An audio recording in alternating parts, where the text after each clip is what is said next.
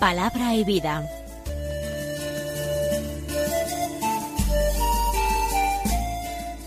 Con el padre Manuel Horta, desde Sevilla.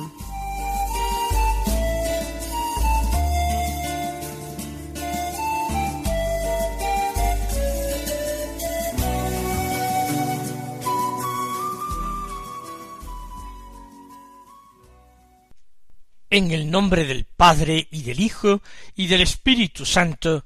Amén. Alabados sean Jesús y María.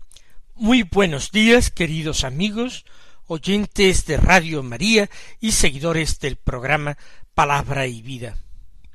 Hoy es el sábado de la vigésimo novena semana del tiempo ordinario, un sábado que es 22 de octubre, la Iglesia celebra en este día la memoria de San Juan Pablo II, el Papa polaco que nació en el año 1920 en Cracovia y que allí, en su ciudad natal, estudió la filosofía y la teología para ordenarse sacerdote.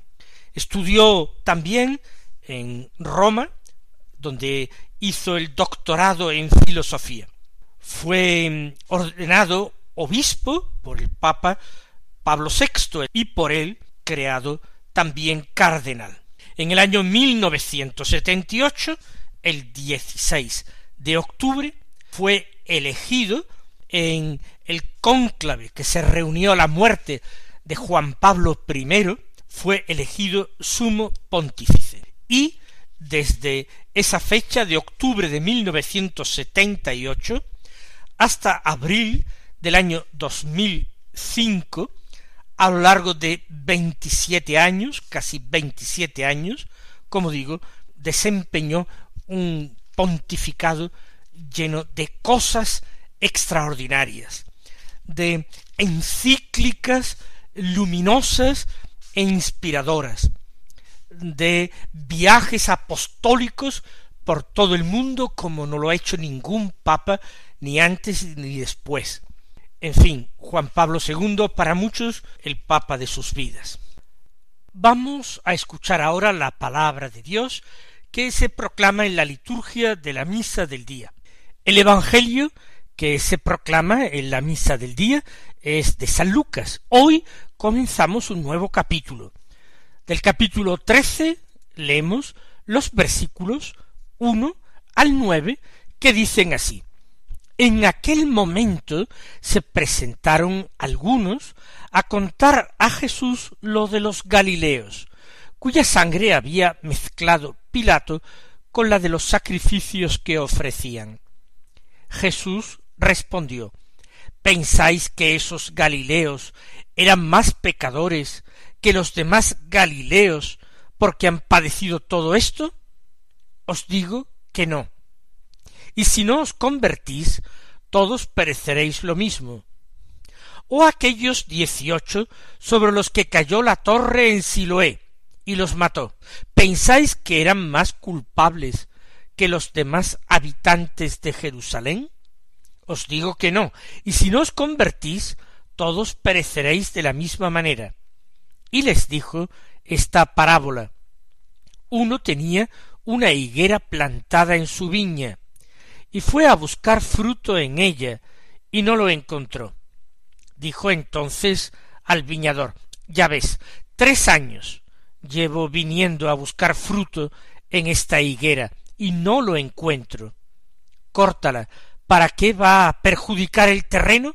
Pero el viñador respondió Señor, déjala todavía este año, y mientras tanto yo cavaré alrededor y le echaré estiércol, a ver si da fruto en adelante. Si no, la puedes cortar. Se abre este capítulo decimotercero del Evangelio de San Lucas con una invitación a la penitencia. En primer lugar, es Jesús a partir de un diálogo con algunas personas que van a informar a Jesús de un acontecimiento luctuoso que ha tenido lugar seguramente hacía poco, a partir de entonces eh, Jesús ya da una enseñanza sobre la necesidad de la penitencia. Y después continúa esta misma enseñanza a partir de una parábola, la parábola de la higuera estéril que no produce fruto. Comencemos desde el principio. Se presentaron algunos a contar a Jesús lo de los Galileos. Se trata, como acabo de decir, de un acontecimiento reciente. Si no, si fuera algo que perteneciera al pasado, ¿a qué vendría eso de ir a Jesús expresamente a contar aquello? Ciertamente la transmisión de las noticias era por supuesto mucho más lenta que hoy, pero el acontecimiento debía ser reciente. Este atropello, que vamos ahora a explicar, parece que tuvo lugar con motivo de la fiesta de la Pascua. En la fiesta de la Pascua los mismos laicos podían ofrecer sacrificios al Señor. Quiere decir que la Pascua ha tenido lugar hace poco, estos acontecimientos son eh, recientes, relativamente recientes. Se presentan algunos a contar a Jesús lo de los Galileos. ¿Por qué? Tal vez entre los muertos había algún conocido de Jesús. El Señor es un profeta que viene de Galilea. Todo el mundo lo conoce como Galileo, Nazareno, para más eh, exactitud. La mayor parte de sus apóstoles son galileos. Incluso la forma de hablar y el acento que tienen les delatan como galileos. Habiendo sido las víctimas de aquel atropello de Poncio Pilato, habiendo sido las víctimas galileos, con, con más interés irían a Jesús a contar la noticia, a ver si la reacción de Jesús era ya definitivamente contraria a Pilato y se encendía así en Israel la llama de la rebelión. Quizás muchos esperaban que Jesús diera la señal, el toque definitivo para emprender pues una revuelta contra el poder de Roma.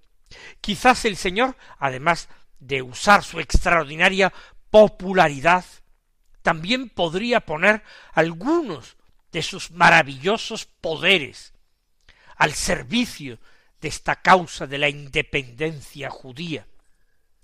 Por eso van a contarle al Señor el acontecimiento.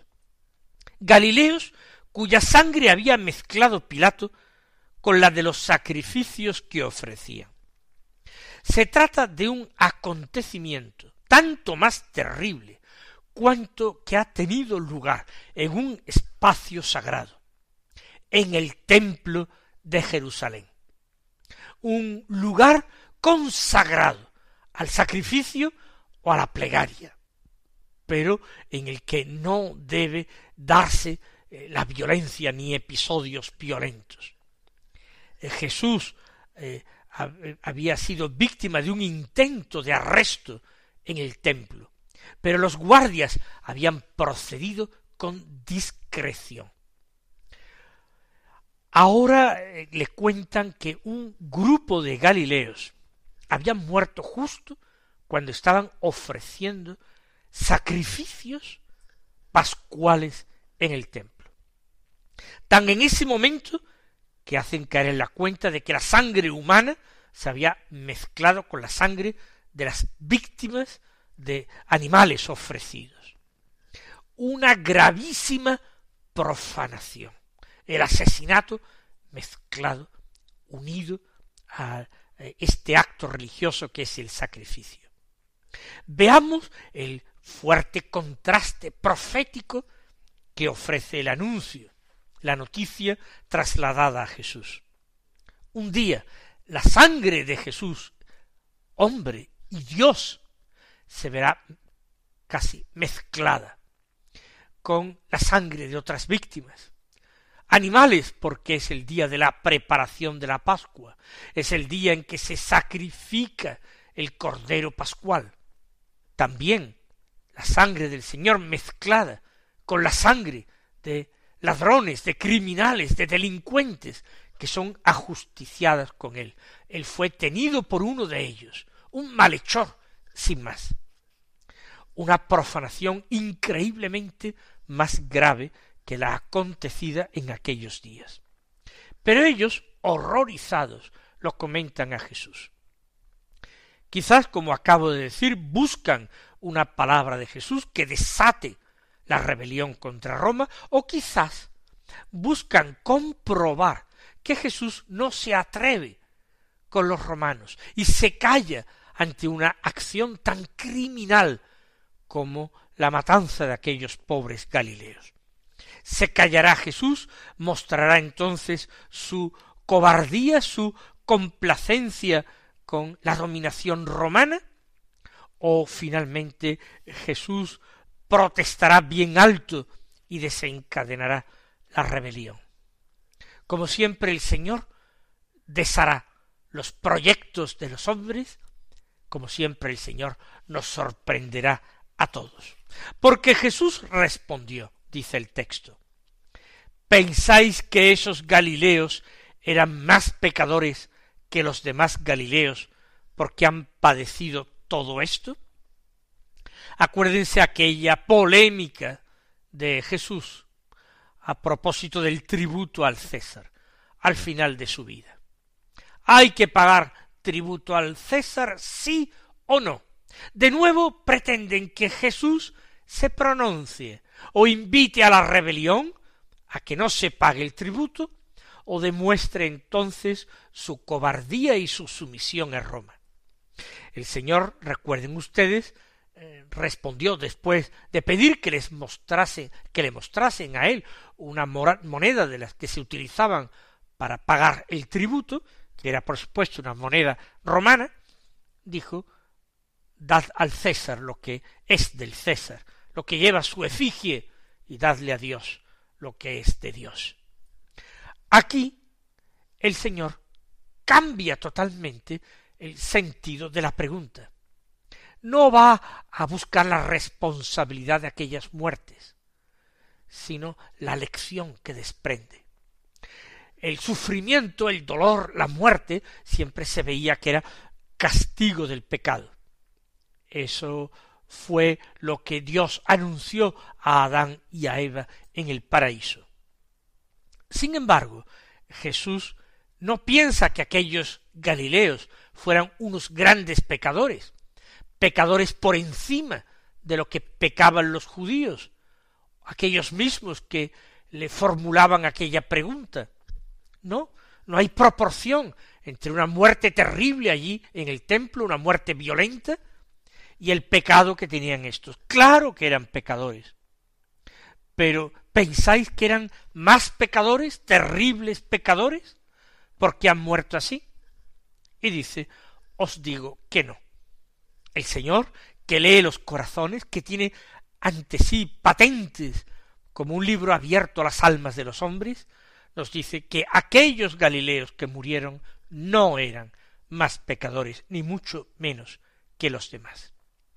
Pero que lo importante es la penitencia, que el dolor, que el sufrimiento, que la muerte son castigo del pecado, del pecado general.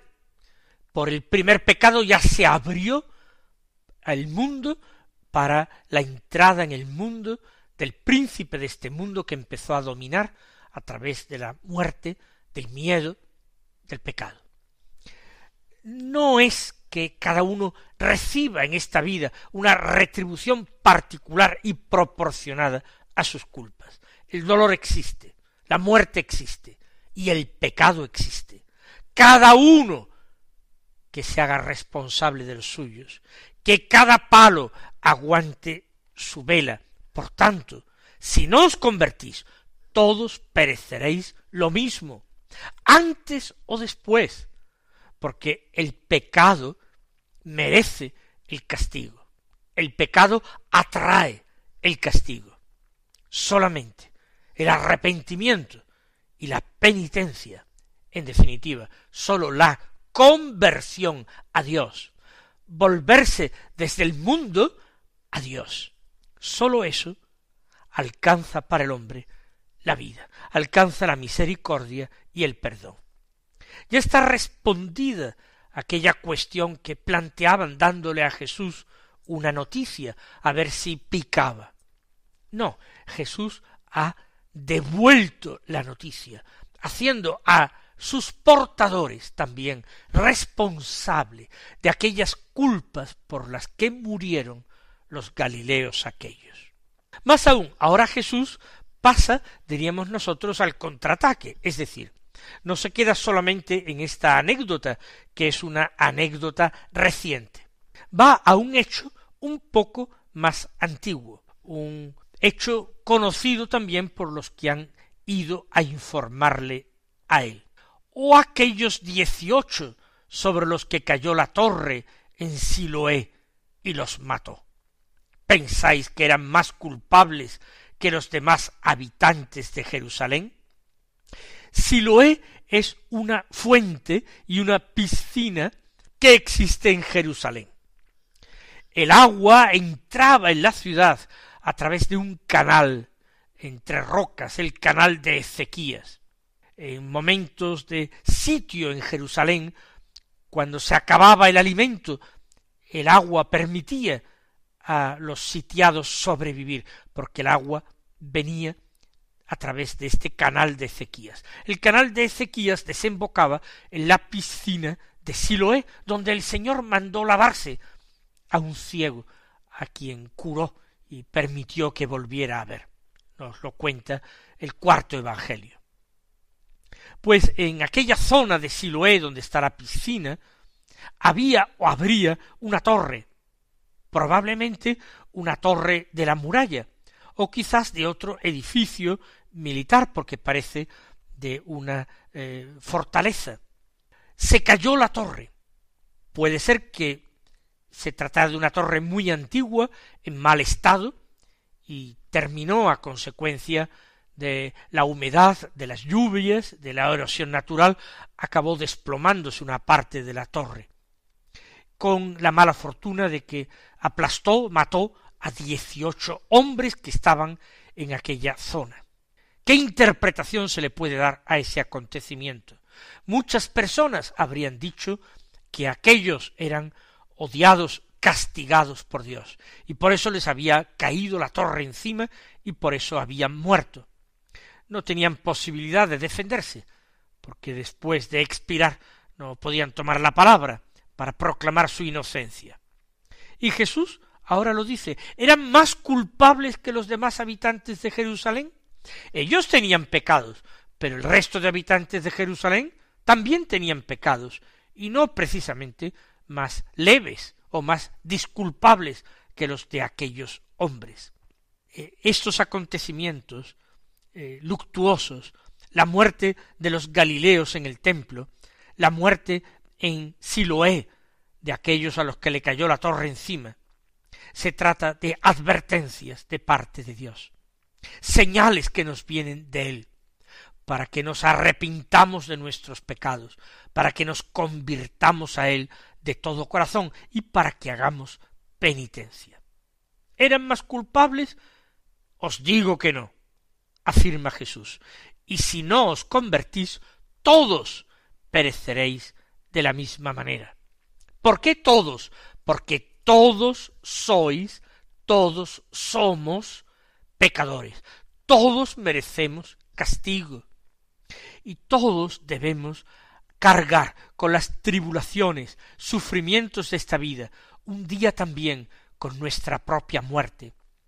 Cargarla en espíritu de obediencia y de aceptación filial de lo querido y dispuesto por Dios, en expiación por nuestros propios pecados, como acto de obediencia, de abandono de fe en Dios. Termina el Señor con una parábola, uno que tenía una higuera plantada en su viña. Esto es frecuente.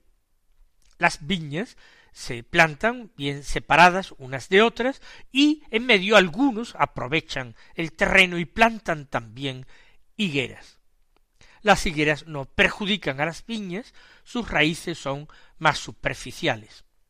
Pues una higuera estaba plantada en una viña, y el propietario fue a buscar fruto en ella y no lo encontró.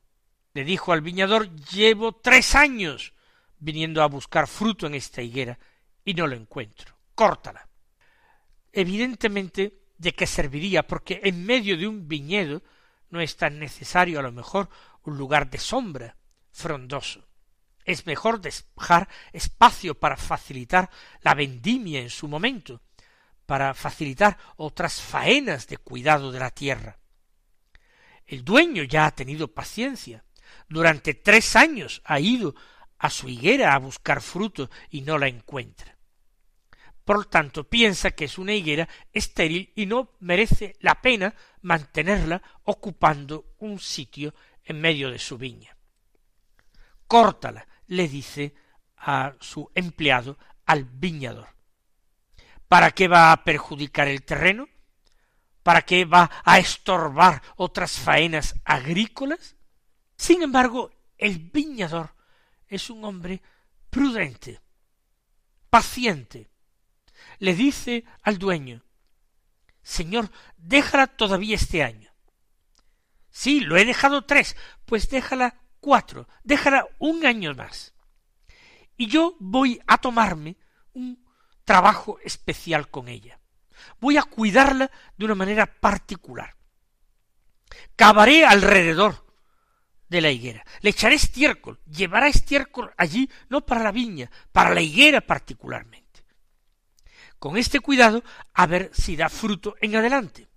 Si no, si a pesar de todos esos desvelos y cuidados, y del estiércol y de todo, si a pesar de todo pasa un cuarto año y no da fruto, si no, la puedes cortar, pero ten paciencia. De alguna manera, Jesús con su predicación está teniendo un cuidado particular de los hombres. No se les ha enviado solamente a Israel, los profetas, no sólo los grandes personajes de su historia, de la historia bíblica. Ahora, en los tiempos recientes, se les envió a Juan Bautista, y después de haberle dado muerte las autoridades, ahora se les envía al Hijo de Dios en persona, y es Él el que suplica, aguarda, todavía un año, yo voy a hacer todo lo posible por esta higuera estéril. El Señor está dispuesto a hacer todo lo necesario y posible por cada uno de nosotros, pobres higueras estériles, tan carentes de fruto, quizás lleno de buenas intenciones, pero nada más que eso, intenciones, Espera un año. Si no, más adelante la cortarás. Aprovechemos este tiempo de gracia, aprovechemos este día de conversión, volvámonos al Señor para obtener así su misericordia, para ser un día salvos. Que el Señor os colme de sus bendiciones y hasta mañana si Dios quiere.